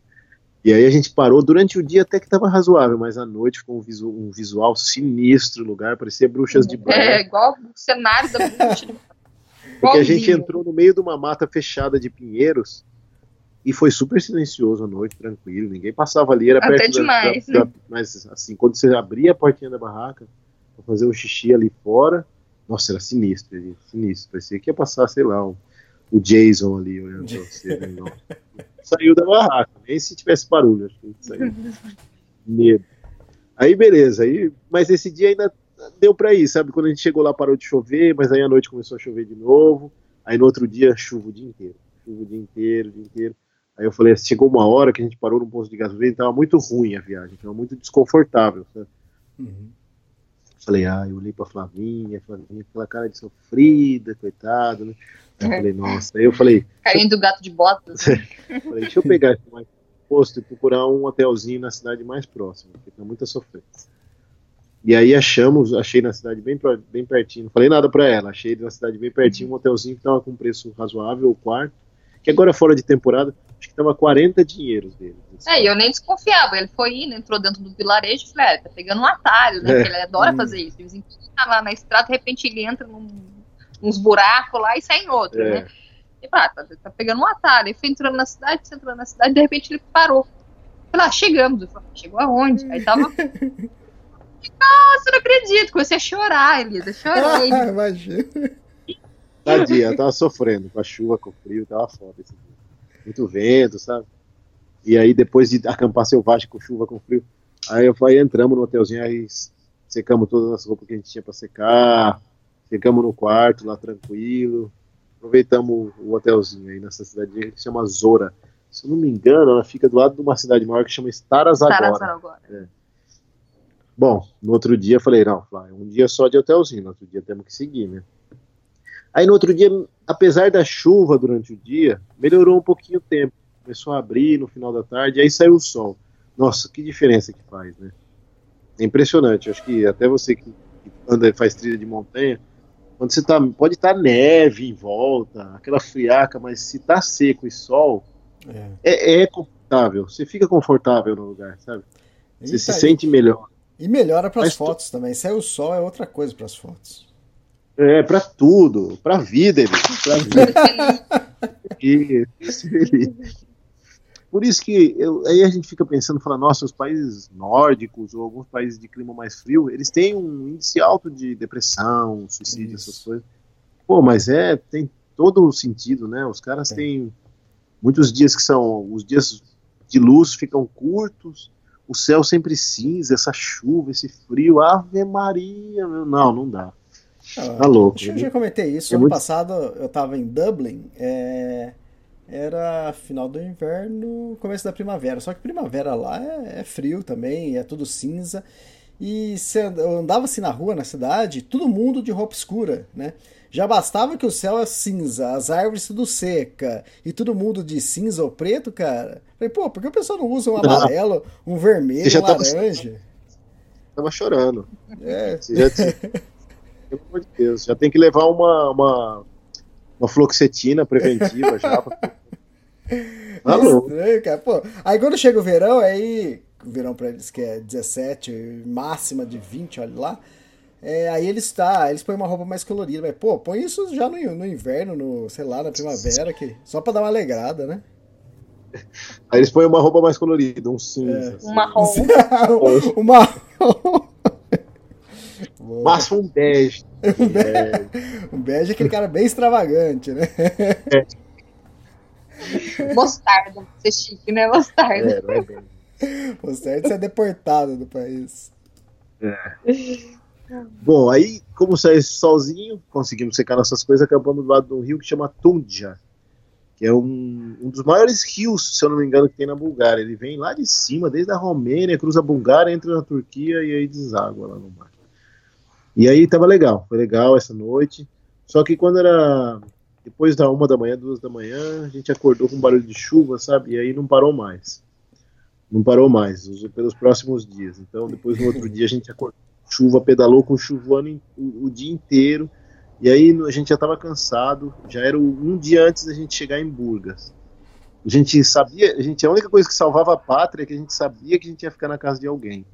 Eu falei, não, vamos se ferrar esses dias, mas pelo menos a gente vai chegar em algum lugar que eu sei que a gente vai conseguir lavar roupa, vai conseguir se esquentar. Vai... Mas eu acho que no final o Thiago levou a sério isso que ele falou agora. Vamos se ferrar esses dias. se ferrar. É, ferrar mesmo. Aí, pô, a gente parou num lugar que era o que dava. Tava escurecendo, o dia acaba. Quando chega 4 horas, a gente tem que achar um lugar para acampar. Né? Porque até separar, montar barraca, ver o chão, como é que tá tudo, 5 e meia tá escuro. Aí, quatro horas, a gente parou do lado da rodovia, tinha uma plantação do lado, tinha uma área verdinha, a gente entrou um barro na hora que a gente entrou, que grudou nos boot que a gente usa, parecia um pé de elefante, sabe, com o barro grudado em volta. Aí aquilo gruda no pneu da bicicleta, gruda nos alforjes, começa a girar o pneu e vai grudando nas engrenagens, aí trava o pneu, aí travou. Aí a gente foi do jeito que deu, eu falei, não vou limpar isso agora, a gente já estava tudo cansado, suado, molhado, sujo. A gente deixou os boot meio nos plásticos, assim, para não cagar tudo a barraca. Entramos, trocamos de roupa o mais rápido que deu, pra gente colocar uma roupa seca logo. Aquele banho de lencinho umedecido, sabe? Uhum. E, aí, e aí colocamos uma roupa seca, que já faz toda a diferença, e a gente já ficou mais confortável um pouquinho. E chovendo do lado de fora, tudo barranhado. Aí entramos e deitamos, até que foi tranquila a noite, foi quieta, não teve problema. Mas a gente escutou a chuva a noite inteira e falamos, nossa, amanhã a gente já sabe que vai se ferrar. Vai desmontar a barraca toda molhada, com, já estava suja do outro dia, com barro, com barro no sapato, com barro na bicicleta. Aí acordou, e o outro dia era aniversário da Flavinha. Era. Aí, aí, 30 anos. 30, 30 anos. anos. olha que inesquecível. 30 aí, anos dia, estrada. É, a estrada no barro, no frio, toda Aí no outro dia acordamos para ir para Burgas. Era a última pedalado até hoje, onde, até aqui onde nós estamos. Ô Flavinha, faz poucos uhum. dias isso, né? Que dia que foi no seu aniversário? Dia 21. Dia 21 ah, de novembro. Ah, legal, parabéns. E aí vai chegar em Burgas. Aí acordamos, aí a gente já tava meio animado quando acordou, sabe? Porque sabia que ia ficar na casa de alguém. Era um colega que eu tinha conhecido na época de faculdade, que ele é búlgaro, mas foi pro Brasil fazer intercâmbio, então a gente tava até que animado. Né? Aí a gente montou a, desmontou a barraca. É, eu acordei assim meio, ah, tá chovendo, tá tudo bem. Nada tudo vai bem. estragar meu dia hoje. Hoje é bem, aquela coisa. Doce né? ilusão, doce ilusão. Aí aquela chuva, Elias, e aí desmontamos a barraca, aí a barraca não entra dentro do saco, porque tá toda molhada, tudo cheio de coisa, tudo cheio de barro. Aí socamos ela lá dentro, usamos nossos boots, pé de elefante, as roupas já tudo sujas de barro, montamos na bicicleta, pegamos a rodovia e fomos. Conforme foi chovendo durante o dia, foi lavando a gente. Foi lavando os pés, lavando os boots, lavando a roupa. A roupa impermeável mesmo, foi lavando pelo lado de fora. E a gente ficou até que limpo, a bicicleta ficou limpinha, tudo. A gente pegou alguns trechos de highway, que teve uma hora que não deu mais para evitar, para chegar em Burgas. É, só que na Sarau a chuva tava um pouco mais forte. Eu falei, meu Deus, agora eu vou morrer, Já eu não tenho esses 30 anos pra fazer. agora, meu Deus. Mas não. Já tava vento contra, aí você já fica estressado, fica cansado, fica com fome, mas vai indo, sabe? Você vai, aquela tensão, eu preocupado que era aniversário dela, e a gente só se ferrando. Aí chegou uma hora que a gente estava chegando perto de Burgas e tinha uma ciclovia para a gente desviar de uma highway que vai para o aeroporto. A casa dele é perto do aeroporto. Nesse momento a gente pegou essa ciclovia, a ciclovia chegou uma hora que ela acabou, porque ela estava incompleta, e tinha um trecho de barro, um trecho curto de barro, um quilômetro e pouco. E depois mais um trecho de um quilômetro e chegava na casa do cara. Só que era barro, Elias, daquele barro assim, sinistro. Tipo, trilha do telégrafo, again. É, tipo, pegou lá nos primeiros podcast que foi sofrência, daquele barro argiloso que a galera usa para fazer escultura, sabe? Então aquilo gruda, aquilo é um cimento cola quartzolítica. Só que ele gruda, ele vai grudando em tudo. Sabe aquelas bolacha, bolacha Maria que gruda no céu da boca? Assim, Sim. imagina aquilo grudando em volta do corpo na bicicleta. E grudou entre a, a, roda da bicicleta e o paralamas. E aí travou a bicicleta. Travou, e totalmente. ela não rodava. Aí nesse momento, Elias, embaixo da chuva, escurecendo, aí aquele pequeno monstro que tá dentro da gente sai, né? Você fica com raiva, você xinga a bicicleta, filha da puta e não sei o que, e aí o outro. Ah, ah. A gente deu uns gritos pro, pro céu, sabe quando você. Eu falei, não, agora é hora de extravasar. Falei, eu olhei... Sabe aquele filme que o cara tá no meio do nada, o cara dá aquele berro no meio da floresta, assim, mais ou menos a gente, os dois gritando pro céu, assim, ah! Eu virei eu virei pro céu, puta! Aí daqui a pouco eu olho pra trás e eu falo, ah, parecia dois malucos. Aí passou um pouco o estresse, aí eu falei assim, não, aquele canto, tem que tirar tudo. A gente tirou todos os alforjes e foi arrastando porque não girava a roda. É, deve colocar a bicicleta nas costas também, porque ela, a roda não rodava e ela ficou com um peso assim inacreditável. É, sem nada. Tinha tirado os alforjes tinha tirado tudo dela e ela tava assim, parecia que tinha uns 50 quilos nela ainda. Foi foda, gente. Foi complicado. Eu falei, nossa, coitado, o dia do aniversário. Eu até falei pra ela, vai ser inesquecível. Não, é realmente. Foi. Bom, mas no final conseguimos voltar pro asfalto, já chegando em Burgas. Aí a Flavinha foi com calma, tirou todo o barro que tava grudando mesmo, que não fazia girar a roda. O resto do barro ficou. A gente pôs os alforjes de volta, pedalamos o resto dos quilômetros até o endereço que ele tinha passado, nosso amigo. E aí chegamos na casa dele. A história de eu conhecer esse cara é assim, ele chama Dragomir. Quando eu fazia faculdade em São Paulo, ele foi fazer um estágio de intercâmbio. Eu tinha acabado de entrar na faculdade, estava no primeiro ano. Era e ele foi, hoje ele é cirurgião de barriga, que a gente chama, né? É gastro. E ele foi fazer um estágio lá para conhecer como é que era o serviço de saúde do Brasil. Ele ficou uns dois meses lá no Brasil. E nesse período a gente ficou amigo, porque ele era mesmo, ele ficou lá na, acompanhando no hospital, que era o hospital da, da, da universidade, né? E aí eu falava para ele, falei, chama Dragomir, falei, Dragomir, um dia eu vou pra Bulgária te visitar. E acho que ele nem acreditou, né? Depois uhum. de 14 anos, eu mando uma mensagem para ele, a gente ainda tinha amizade pelo Face, falava vezes. Eu falei, ó, oh, vou passar aí, hein? Vou passar aí, não venha. E aí chegou o um momento, a gente foi por isso que a gente veio parar aqui também em Burgas, na casa dele. Quando a gente chegou, a mulher dele olhava pra gente e dava risada, ela não acreditava, a gente tava todo de barro, mas todo de barro, do pé à cabeça, toda a bicicleta, tudo. Aí tinha um, uma mangueira lá fora, a gente lavou um pouco nossas coisas. E aí a vantagem de usar a roupa, a capa de chuva, é que a partir do momento que você tira a capa de chuva, embaixo está tudo seco. Uhum. E limpo. Então o que a gente fez? A gente tirou as capas de chuva, tirou o boot, o meu pé, tava, o pé da Flávia estava molhado, mas meu boot era impermeável, então estava seco o meu pé, minha calça estava seca, minha blusa, sem barro, sem nada. Tirei a luva, chapéu, essas coisas, então fiquei limpo, deixei umas roupas lá embaixo, tudo embarreado, subi com as coisas que precisava subir. E aí depois a gente levou as roupas em sacolas e depois nos, nos, outros dias que a gente ficou aqui a gente lavou tudo, limpou tudo, deu tudo certo. E depois tomamos um banho quente, aí eles fizeram uma surpresa, fizeram bolo, eles sabiam que era aniversário da Flá, fizeram, compraram um bolo para ela, com vela, com tudo. Pô, foram, foi super legal. Finalmente, no final do dia, alguma coisa salvou a pátria da Flavinha. Pelo lado bom, né? E aí é isso, Elias. A gente está aqui agora. Nossa, eles receberam. A gente é engraçado porque a gente tem uma diferença de idade. Tipo, acho que eu para ele, eu tô com 38, ele tá com 41. E a esposa dele deve ter também mais ou menos essa idade. Então a gente tem uma diferença pequena de idade, uhum. mas eles a gente como se a gente fosse os filhos dele. Eles vão, compram comida pra gente, e aí leva no restaurante tal, leva não sei o que, leva pra passear. A gente conheceu vários lugares que a gente não conheceria na Bulgária se não fosse por eles, porque eles falaram: não, a gente vai levar vocês de carro, porque tem que ir, porque são lugares em montanhas, que são lugares muito bonitos, sabe? De, de uhum. conhecer uma cidade muito turística aqui perto que chama Messeber. Eu nem pus essas fotos, essas fotos eu não consegui subir ainda pro Insta, mas vou ver se eu subo hoje depois. Tem a capital do Segundo Império Búlgaro, que tem todas as ruínas desse, dessa época, os castelos, as coisas tem, eles ficaram, deixaram, eles se hospedaram num hotel super chique, levaram a gente, alugaram um quarto pra gente, a gente ficou nesse quarto no hotel super chique. Nossa, na hora que a gente entrou, a gente não acreditava. É, era bom demais. Monastério, levaram. Eu falo, gente, como é que pode? Né? Um dia eu tava na lama, outro dia eu tô aqui nesse hotel. Nesse luxo. é tipo da favela pra ilha de cara, sabe? Assim, Dias de luto de. E aí foi muito legal, eles levaram a gente num no monumento que tem da guerra da União Soviética com a Bulgária contra os turcos, que foi aí que eles foram liberados do Império Turco Otomano também. Levaram a gente numa igreja ortodoxa russa, que parece que só tem. Sabe aquelas igrejas coloridas que você vê em Moscou, em foto de Moscou? Uhum. Parece que o único outro lugar que tem algumas assim é aqui na Bulgária. eles levaram a gente nesse lugar que tem essas igrejas coloridas, bonitas.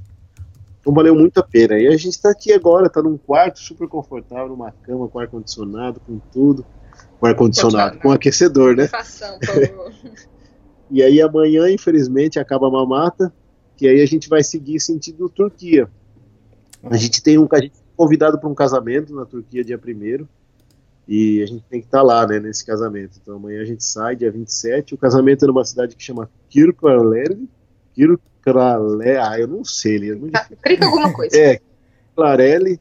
E aí tem um, um, tem muitos turcos que seguem a gente pelo, tem muitos turcos que pedalam, seguem a gente pelo Insta, e um casal que segue a gente fala: "Ah, eu vi que vocês estão na Bulgária, nosso casamento é dia primeiro aqui na Turquia, na cidade tal, perto da fronteira com a Bulgária, eu faço questão que vocês venham". E aí reservaram até um, um lugar pra gente ficar já, oh, arrumaram roupa. A gente falou: "Meu, a gente não tem roupa ir no casamento". Eles arrumaram sapatos, sapato para Flavinha, arrumaram é, vestido para Flavinha. Então a gente vai nesse casamento dia primeiro, oh, na cidade e aí lá a gente pretende talvez encontrar com o Israel para a gente conversar. Quem sabe a gente não faz uma conversa tripla aqui com oh, você? Não? Um life for Trips ou um, ou um Tree for Trips, sei lá, um trip, alguma coisa assim. É, e aí a gente, ah. a gente vai para Istambul e vai indo.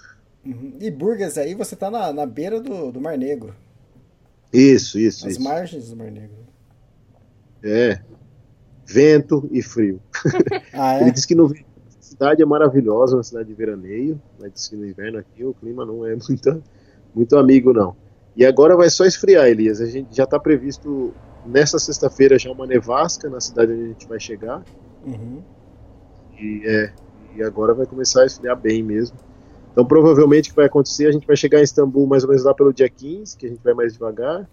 E a gente vai matar o tempo o máximo que a gente puder na Turquia. O brasileiro tem visto de 90 dias na Turquia. A gente vai sentido sul da Turquia pelo litoral sul para fugir das nevascas, para aproveitar e tentar visitar Troia, tentar visitar depois Pamukkale, que são os pontos turísticos. E depois a gente vai devagarzinho entrando de novo para tentar chegar na, na Geórgia em março. E já é mais visitável aquela região de novo.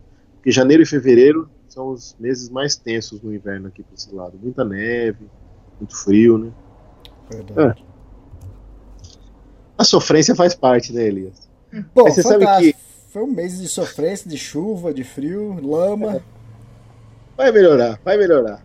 É bom pra dar valor quando tava calor. É, quando chega calor, você fica, ai ah, meu Deus, que Meu Deus, que saudade. a gente reclama do Brasil que só faz calor. Não, mas é, é tenso. Você sabe que eu estava lendo um negócio agora, eu vou propagandear uns colegas cicloviajantes. Tem o Israel Kochman e tem um, uns colegas que eles estão na, na, Tailândia também, pedalando, que é o Pedais pelo Mundo, que a gente fala bastante com eles também. Vão vir aqui para esse lado. E tem uma, uma outra cicloviajante, colega também, que chama Pamela, que ela começou a viagem dela agora, na, na Tailândia. Na Tailândia, e ela está vindo para esses lados aqui acho que é mil, não, sem frescuras, mil destinos. Sem frescuras, mil destinos. Tudo com os números são em caracteres, são em numerais mesmo. E ela postou um negócio que eu achei interessante, que assim, ela tá lá na, na Tailândia, ela viajou tá muito so... já. De... Ela tá sozinha? Tá sozinha. Tá eu sozinha. fazer contato com ela. É, são, é, sem frescuras, o número 100, uhum. e mil destinos, o número mil. Ela é super simpática. Ela já viajou muito de bicicleta pela América Latina, foi até o México e viajou muito de mochilão e, e, e, a pé também, várias coisas assim. Então ela é bem, bem escolada. É, e ela está agora na Tailândia, ela começou a viagem dela agora na Tailândia, ela postou um negócio no Insta que eu achei interessante, que é assim, ela falou que agora pela primeira vez ela está conseguindo ficar num hotel, porque os preços são mais em conta comer uma comida, porque nas outras viagens dela, eram sempre viagens muito econômicas, e ela não conseguia fazer essas coisas. E ela e diz que faz uma diferença enorme você poder fazer isso, sabe? E eu fico pensando isso agora, que a gente não está mais conseguindo acampar selvagem, assim, consegue, mas sabe, eles de vez em quando se dá um pouco de conforto, se dá um pouquinho de luxo. E uma coisa que a gente vê muito hoje, em, principalmente em mídia social, alguma coisa, existe assim uma ideia de que se você não tá sofrendo, não vale. Sabe? É, a gente. Do tipo, ah, se, se você tá viajando de bicicleta, mas você de vez em quando fica no hotel, você de vez em quando come num restaurante, você de vez em quando tem um conforto, você de vez em quando faz um passeio turístico, não, você é Nutella. Porque a viagem que vai valer, o cara tem que passar frio, tem que passar medo, tem que passar é, fome, não, tem que sofrer, tem que ser sofrido, tem que pedir comida tem que, pô. Não... não que vocês não passem isso de vez em quando, né? Esses dias atrás vocês acabaram de passar, né? Mas não precisa ser todos os dias, né? Senão você não aproveita, Elias. Porque assim, uhum. o que faz a gente continuar indo também é que você tem um ânimo ainda, porque se você está muito desgastado no final do dia, você não vai querer visitar nada, você não vai querer conversar com ninguém, não sei, você não aproveita tão bem a viagem. Exato. Mas entre em contato, é, é bem bacana. Viu? Já mandei mensagem para ela. E aí, foi muito longo? Eles falaram demais, não, né, cara? Nada, aí, comparado com os outros, esse foi curto, só uma hora e meia, pô. Foi curto? não, não, comparado, comparado com os últimos. é. Não, mas, mas foi é. bom, foi bom. Bom, o próximo, o próximo podcast a gente já sabe que tem casamento no meio, talvez tenha o Israel Koif também, vamos ver. Sabe, pô, a gente está tentando encontrar com ele, a gente vai tentar encontrar com essa galera do Pedais pelo Mundo também, a gente fala bastante com eles. Vamos tentar encontrar com a Pamela. Em algum uhum. ponto a gente vai se encontrar, porque a gente está indo para a Ásia e essa galera tá vindo para cá. Uhum. Eu tentei contato com o Ricardo Martins, do Bambu uhum. Trip, que ele está na Bulgária agora também, mas aí eu não consegui contato com ele, é difícil. Ele responde às vezes as mensagens, mas é difícil da gente conseguir fazer, se encontrar pessoalmente. Vamos, vamos tentar. Eu gosto de encontrar os cicloviajantes pra gente conversar, trocar ideia. Essas coisas eu acho super legal, né? Sim, sim. É sempre Mas Bom, é isso aí. Legal. Então. Obrigado por mais um podcast e até o próximo, então. Oh, até o próximo, Elias. Vamos, vamos ver qual vai ser o, o próximo. Esse a gente vai estar tá indo na Turquia. Provavelmente a gente vai estar tá na Turquia ainda. Vai e vai, vai estar tá na Turquia e vai estar no início do inverno. Tá uma maravilha. Meu Deus. Não, já tá. É, início. É, dia 21 de dezembro. Tiago e Flávio, obrigado, viu? Não, obrigado, Elias. Obrigado a você aí. Um abração. Valeu, tchau, tchau. tchau.